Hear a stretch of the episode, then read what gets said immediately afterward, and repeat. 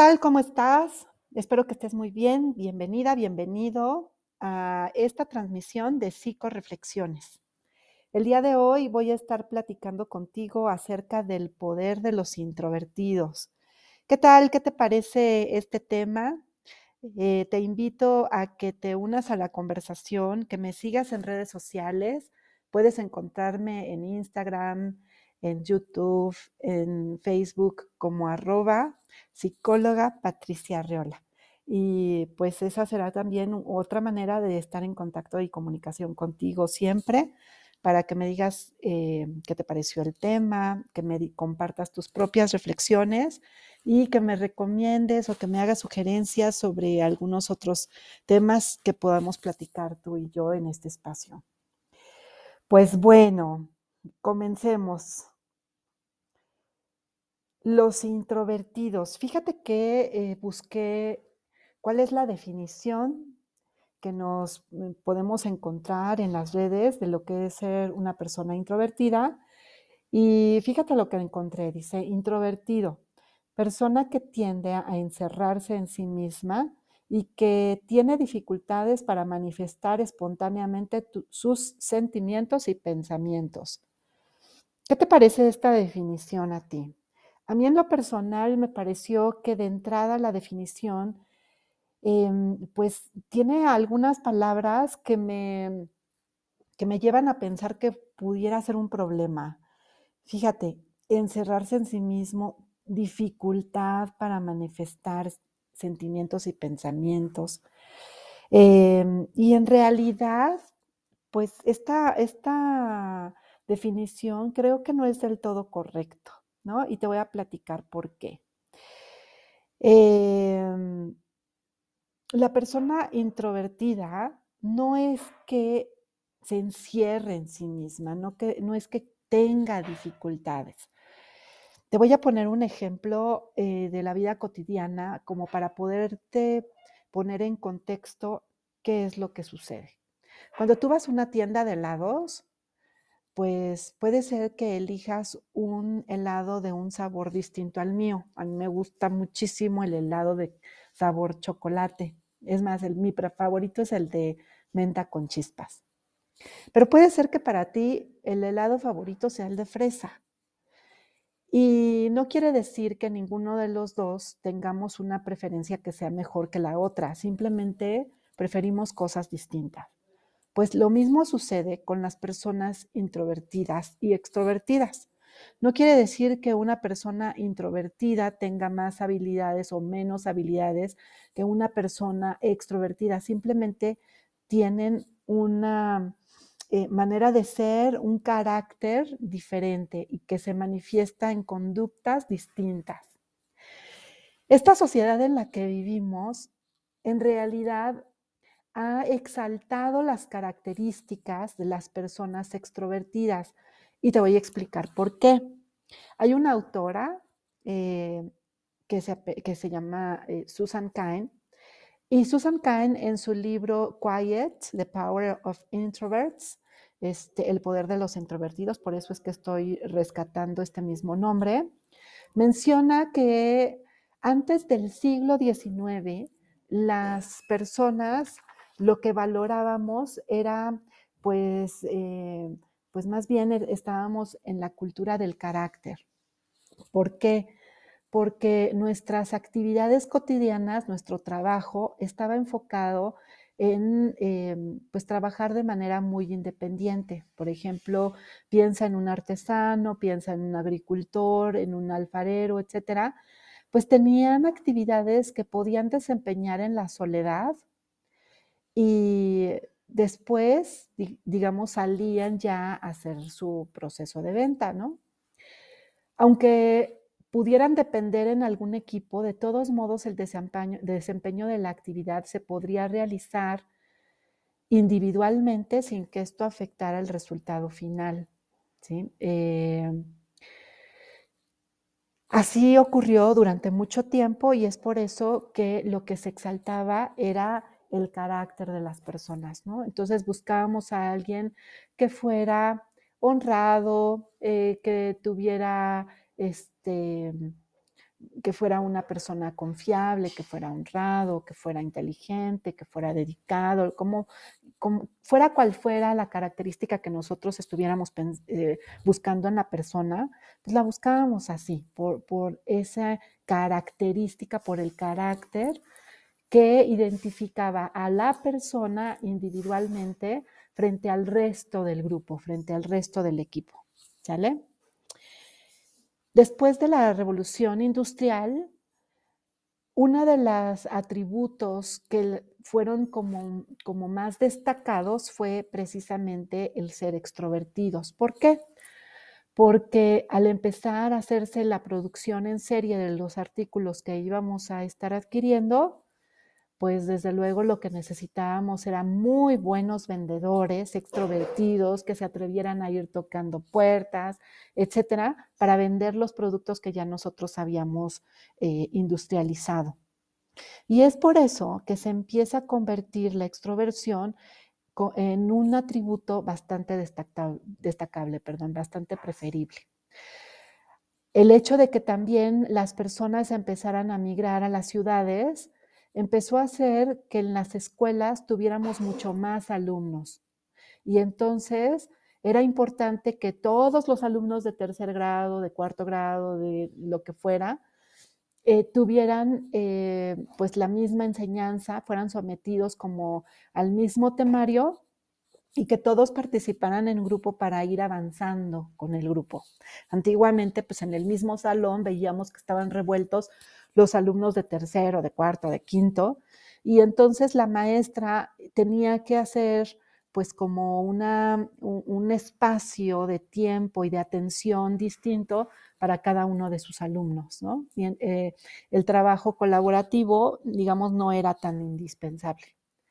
Actualmente, muchas oficinas, muchas instituciones educativas favorecen, desde luego, estos espacios comunitarios en los que, desde luego, ser extrovertido, pues hace que, la adaptación a estos espacios pues sea mucho más sencilla, ¿no?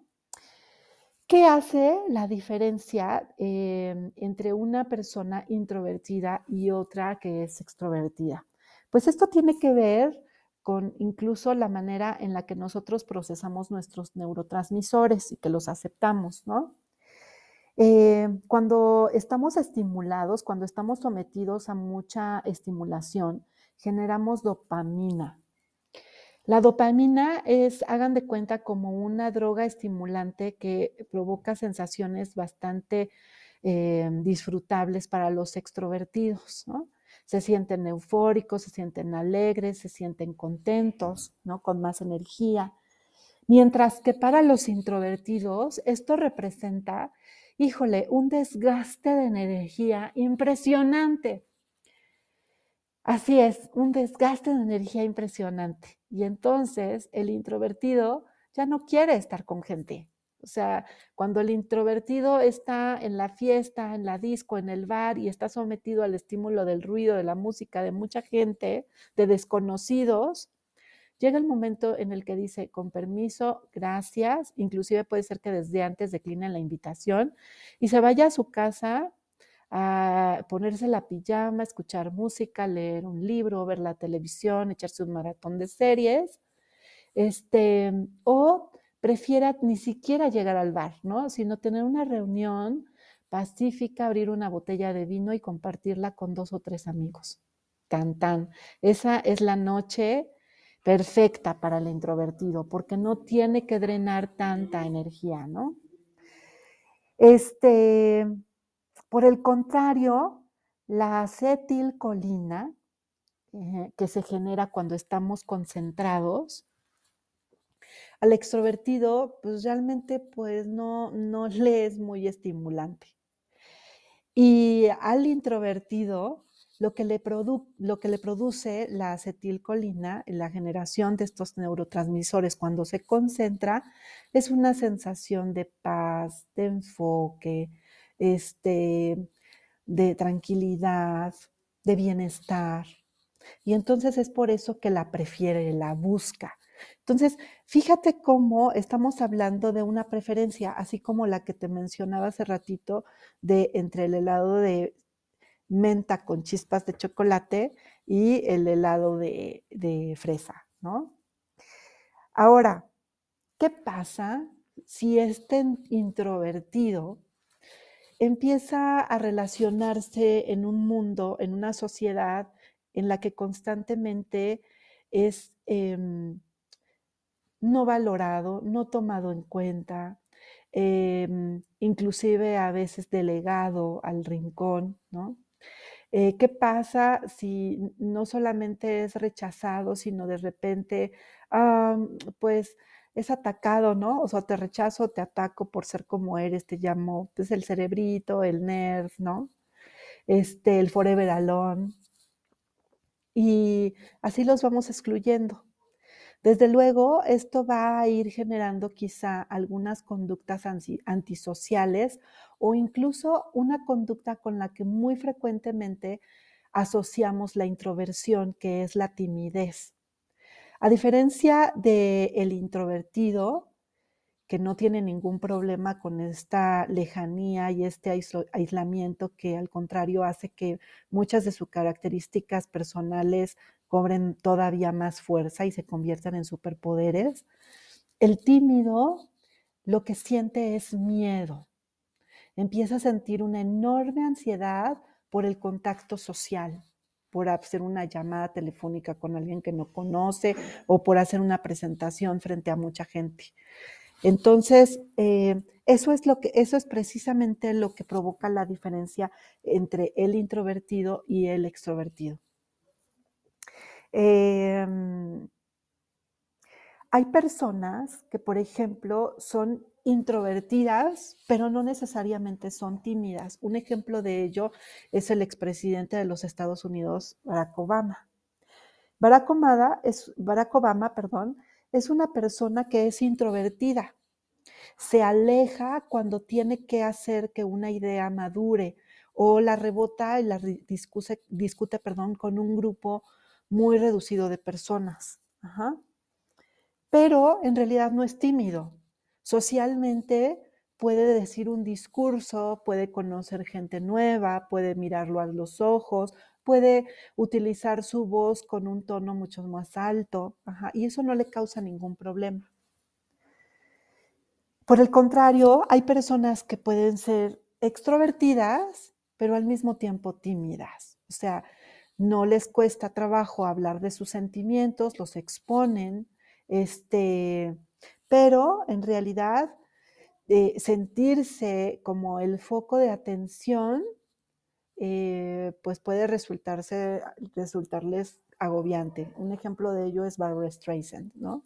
Barbara Streisand sí se pone este, frente al público y entonces em, eh, eh, siente un gran agobio. Por eso es que Barbara Streisand decidió en un momento dado ah, este, salirse de los escenarios, ¿sale? Entonces, esa es la gran diferencia entre el tímido y el introvertido. Y, este, y como les había dicho, puede ser que nuestra exaltación hacia los atributos del extrovertido hagan que el introvertido vaya llegando a esos puntos de timidez o de conductas antisociales con las que frecuentemente los asociamos, ¿no? Y que incluso asociamos creyendo em, que son problemáticas, cuando no siempre son problemáticas, ¿no? O sea, son problemáticas cuando se presenta el miedo y ese miedo me, me impide el avanzar, pero no son problemáticas cuando en realidad pues lo que hacen es que yo me retraiga, me vaya a ese espacio individual en el que yo empiezo a generar más ideas, soy creativo, eh, puedo generar más tranquilidad, me enfoco, eh, tengo la posibilidad de, por lo mismo que estoy enfocado, generar mayor aprendizaje, no es que el introvertido sea más inteligente, es simplemente que puede darse el espacio y el lugar para absorber más información de los libros y pues desde luego eso también lo asociamos con, ciertos atributos de intelectualidad, ¿no? Em, ahora, aunque esto parece eh, genial, o sea, aunque muchos de los atributos de los introvertidos son geniales, no podemos decir o no podemos hablar que ya se convirtieron en un superpoder hasta que no atravesaron, hasta que no superaron ciertos retos. ¿Cuáles son los retos que necesita un introvertido atravesar para que todas esas genialidades o todas esas características padrísimas que tiene como introvertido puedan convertirse en su superpoder? Ahí te van. Uno de los retos que tiene que sobrepasar actualmente es el trabajar en equipo.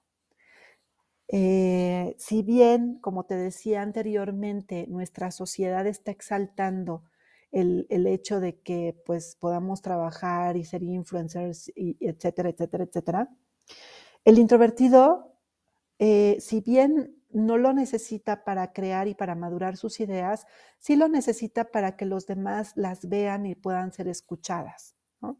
Y es ahí eh, específicamente donde necesita del equipo. Este, mm, yo puedo ser un músico excelente, ¿no? Y tener un desempeño impecable, pero si solamente lo hago en la sala de mi casa, nadie lo va a conocer. Es ahí cuando puedo hacer equipo precisamente con alguien que sea extrovertido, que pueda darme mayor proyección, promoción, etcétera, cuando estas características se empiezan a convertir en un superpoder. Eh, estar en mi soledad es mi zona de confort. Estar en, en mi habitación creando y inventando es mi zona de confort. ¿sí? Pero mi zona de crecimiento justamente va a empezar cuando yo puedo comenzar a trabajar en equipo. Hay reto número dos, la autocrítica. El introvertido muchas veces tiende a ser como, como está muy, muy metido en el mundo de las ideas, puede comenzar a ser muy crítico con las ideas que va generando. Y el ser demasiado crítico puede paralizarlo, ¿sí? Entonces, el introvertido necesita ser como mm, bastante em, equilibrado y bastante objetivo cuando de autocrítica nos estamos refiriendo. Y desde luego, como en, la, en el atributo anterior, como en el punto anterior, si logra sobrepasar este reto, ¡wow! Qué increíble. Pues lo que va a suceder es que va a poder em, utilizar este pensamiento que tiene tan profundo a su favor y se va a convertir en un superpoder. Ahí te va el tercer reto que tiene que atravesar un introvertido. Al introvertido le cuesta eh, un poco más de trabajo a abrir sus emociones. No es que no las conozca, no es que no las reconozca, no es que le cueste trabajo tocarlas. Simplemente a veces prefiere guardárselas y entonces expresarla, pues le cuesta, le cuesta un poquito más de trabajo. Y esto a veces lo que puede significar es que reprima sus emociones. ¿Qué pasa si no las reprime? Si no las quiere comunicar, está muy bien, ¿no? Pero el problema es cuando empezamos a reprimir y reprimir y reprimir una emoción, porque al cabo del tiempo esa emoción reprimida va a salir por el lugar que menos queramos en el momento menos idóneo. Entonces, si yo logro manejar muy bien mis emociones, conocerlas y transmitirlas cuando es necesario, de nuevo, ese introvertido va a poder ejercer su superpoder. Muy bien, ahí te va la siguiente, el siguiente reto que debe atravesar el introvertido. Su pesimismo. A veces esa em, tendencia al realismo que tiene puede ocasionar que se vuelva muy negativo, muy pesimista. Cuando te estoy diciendo esto, no quiero decir que tenga que generar un optimismo falso. Simplemente lo que te estoy diciendo es que el introvertido puede pensar de manera positiva, congruente, real, pero de manera positiva, ¿no? Em, y desde luego, pues bueno, eso cuando lo logra va otra vez a convertirse en un superpoder. Su sobreempatía. Ese puede ser un gran reto, trascender la sobreempatía. ¿Por qué?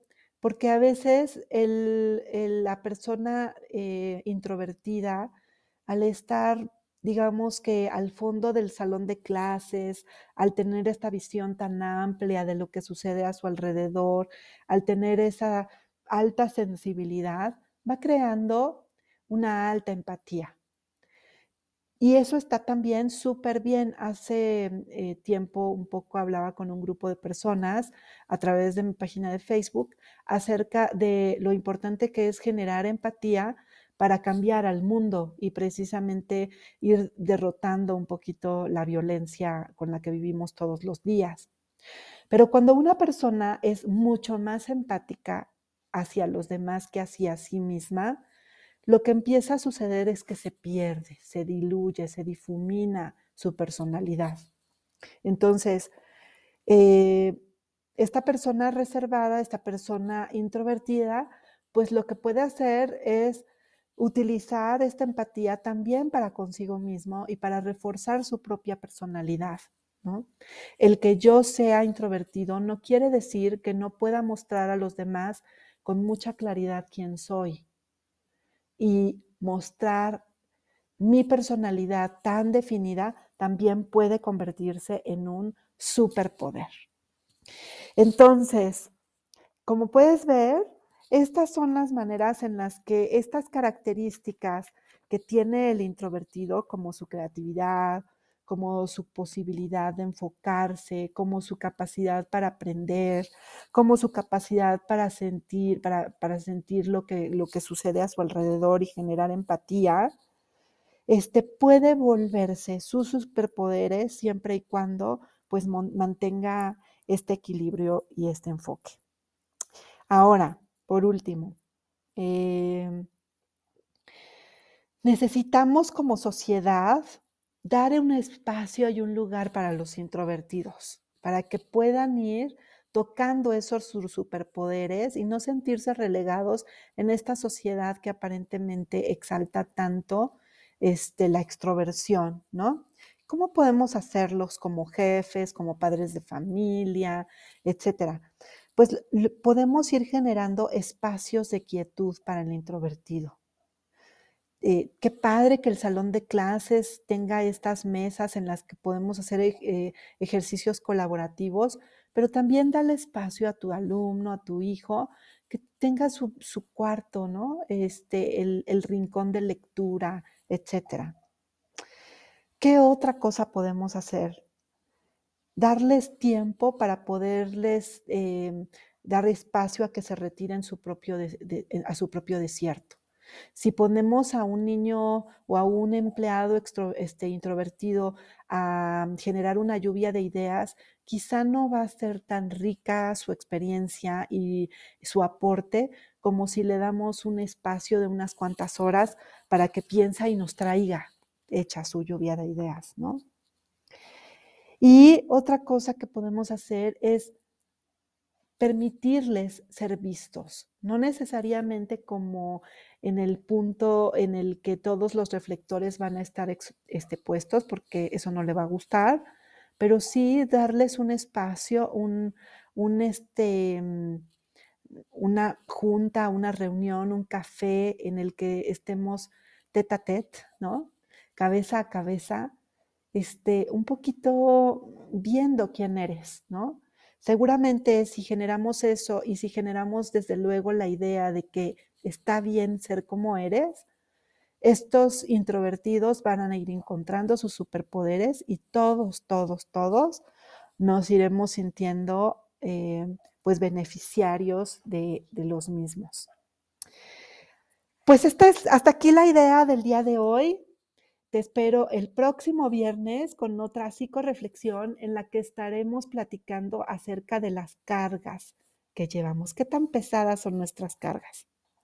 Te espero la próxima semana, ya sabes, todos los viernes están, eh, estarán este, disponibles estos audios para ti, para que los puedas compartir también con personas a tu alrededor a quienes pueda serles útil. Yo soy Patricia Arreola y te deseo una tarde muy feliz. Hasta pronto. Bye.